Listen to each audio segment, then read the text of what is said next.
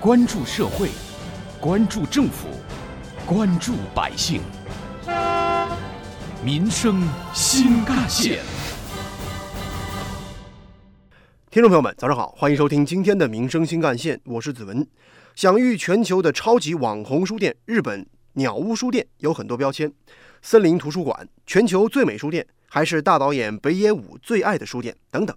可以说，它是众多的书店经营者膜拜学习的对象，读书人想象当中的天堂的模样。鸟屋书店虽然名为书店，却不只有书，这里也卖家电、卖自行车，绿植遍布，读者可以随时坐下来喝杯咖啡。由于互联网对于各行各业的冲击，过去十年间，中国出现过民营书店的倒闭潮。随着国家政策的纷纷出台呢，不少书店开始转型升级。凭借独特的设计和高超的颜值，还有配套体验式的服务，吸引了众多读者前来打卡。而一批网红书店就这样应运而生了。比如说鸟屋书店这样的大网红，就是通过书店家的方式，打造复合式的文化平台，在文创产品与文化活动上大做文章，把图书影都更好地融入到我们日常的生活当中。昨天中午，记者首先来到了位于杭州市体育场路的某书店。虽然是午饭时间，但是依旧人气不减。一位店员告诉记者，工作日呢，一般书店的人会少一些，但是一到了节假日呢，不少家长就会带着孩子们过来。孩子们往往最喜欢的是科幻类书籍。每年寒暑假呢，这种科幻类的呀，还是科学类的，或者这种自然类的儿童读物呢，也是非常受欢迎的。但是开学之后呢，这种读物就会下降。还有一点，其实就是平时我们看到更多都是爷爷奶奶带小孩子来看书嘛。可是爷爷奶奶对书的这种挑选呢，其实并不是特别的明白。所以呢，我们也是希望孩子的父母能够多一点时间来陪陪孩子，然后做个榜样，让孩子能够多点时间去看一看课外读物嘛。在书店门口，记者又采访到了一位姓李的小伙子。他告诉记者，这样的网红书店，他的女友常会来，但是真的说到买书的话，几率却并不大。他这次来买书，也是因为有任务在身上。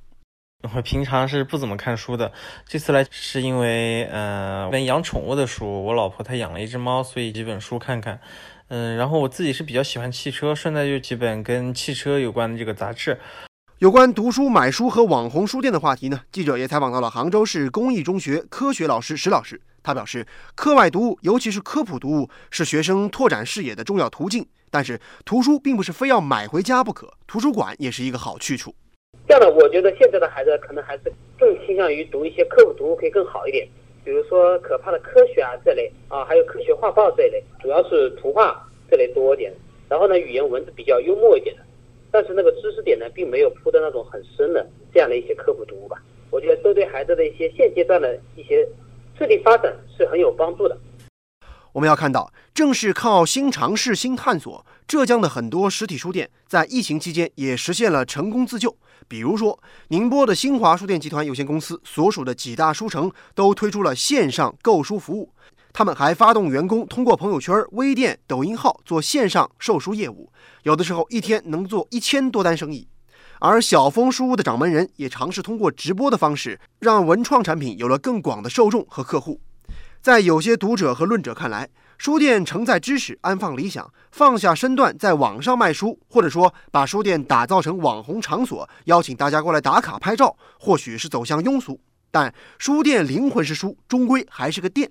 书店如果说不能维持运营，自然没法承载情怀了。杭州市民王女士。有的人觉得卖书点外卖看起来有点 low，嗯，可是我不这么觉得。我觉得这样看起来挺好的，吃的喝的能点外卖的话，那卖书当然也可以有外卖呀。有着同样观点的还有杭州市民吴先生。我在网上看到一些实体书店的经营者在配套服务上，除了提供呃丰厚的优惠券之外，有的商家还附赠了。制作精良的贺卡或者书签，有的商家还送出了美味可口的点心。我觉得这些措施会让我更加愿意去买书。挖掘新闻真相，探究新闻本质，民生新干线。今年以来，杭州正在迅速成为全国知名书店的聚集地。西西弗、延吉佑。中书阁、单向空间等全国知名的书店先后在杭州落户安家。据不完全统计，杭州在2018年新增实体书店有三百多家，几乎每一天都有一家新的书店要开业。截至去年上半年，杭州实体书店总数达到了三千多家，可以说书店的开张规模是惊人的。和传统意义上的书店相比，这些网红书店更像是所谓的景点。很多读者来这里看书，或许只有十分钟，但是拍照拍个半小时、一小时那是常态。书店的内涵和外延也变得不尽相同。以前我们去书店无外乎买书、看书两件事儿，而现如今，更多的人买书会直接在网络下单，但是人们还是需要一个与书有关的空间。于是，各个网红书店全方位地对接了日常生活，渐渐演变成了一个消磨时光的好场所。如此一来，不少的网红书店就成了阅读和旅游的二合一综合体，看上去挺美。网红书店带来了足够的人流，但是大家看了书真的会买吗？据说，在香港的诚品书店，珍珠奶茶的营业额是畅销书的整整七十多倍。名为书店留住读者，主要靠颜值和副业，多少有些理不直气不壮。毕竟，书店的核心还是书，对象还是读者。所以，网红书店越开越多的背后，不得不面对两个问题。一是对书店而言，店内的流量到底算游客还是算读者呢？还有就是对于来的人而言，去书店到底是拍照打卡，还是真的去读书买书呢？可叹的是，网红书店之所以以书店之名活下来、好起来，终究无法掩盖读书越来越少的现实。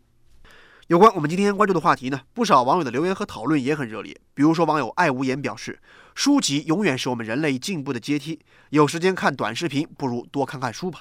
而网友沸水的余则表示呢，去书店到底是拍照还是读书呢？我更倾向去读书。网友 Tuber 则说呢，书店终究是店铺，是门生意。要是纯粹的要读书的话，其实每个城市图书馆也有不少啊。而在本台特约评论员、资深记者叶峰老师看来，书店的各种积极探索当然值得点赞，而书籍的销售规律当然也不能忽视。从本质上讲，这也是书店经营难以为继的一种折射。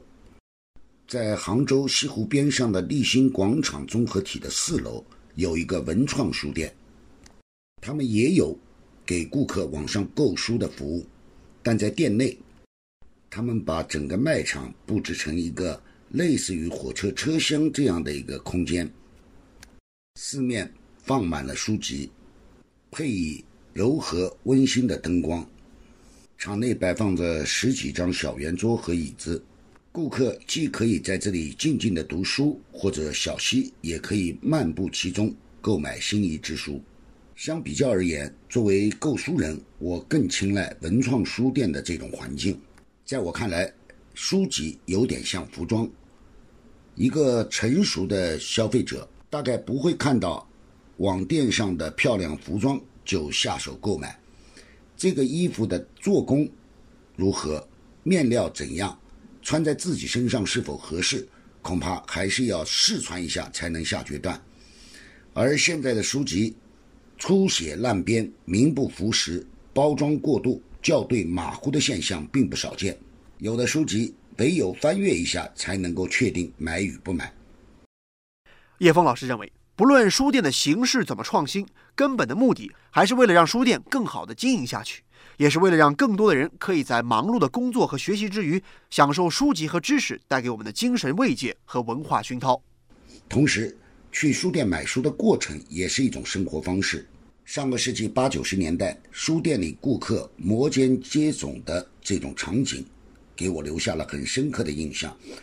那时候，买书读书的社会氛围相当浓郁，人们都渴望从书籍中汲取知识、汲取力量、汲取养分。而现在的书店，不说是门可罗雀，至少也是惨淡经营。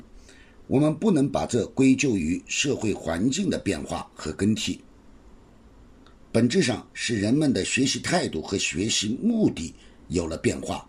但无论如何，书籍作为人类的精神食粮，这个本性并没有改变。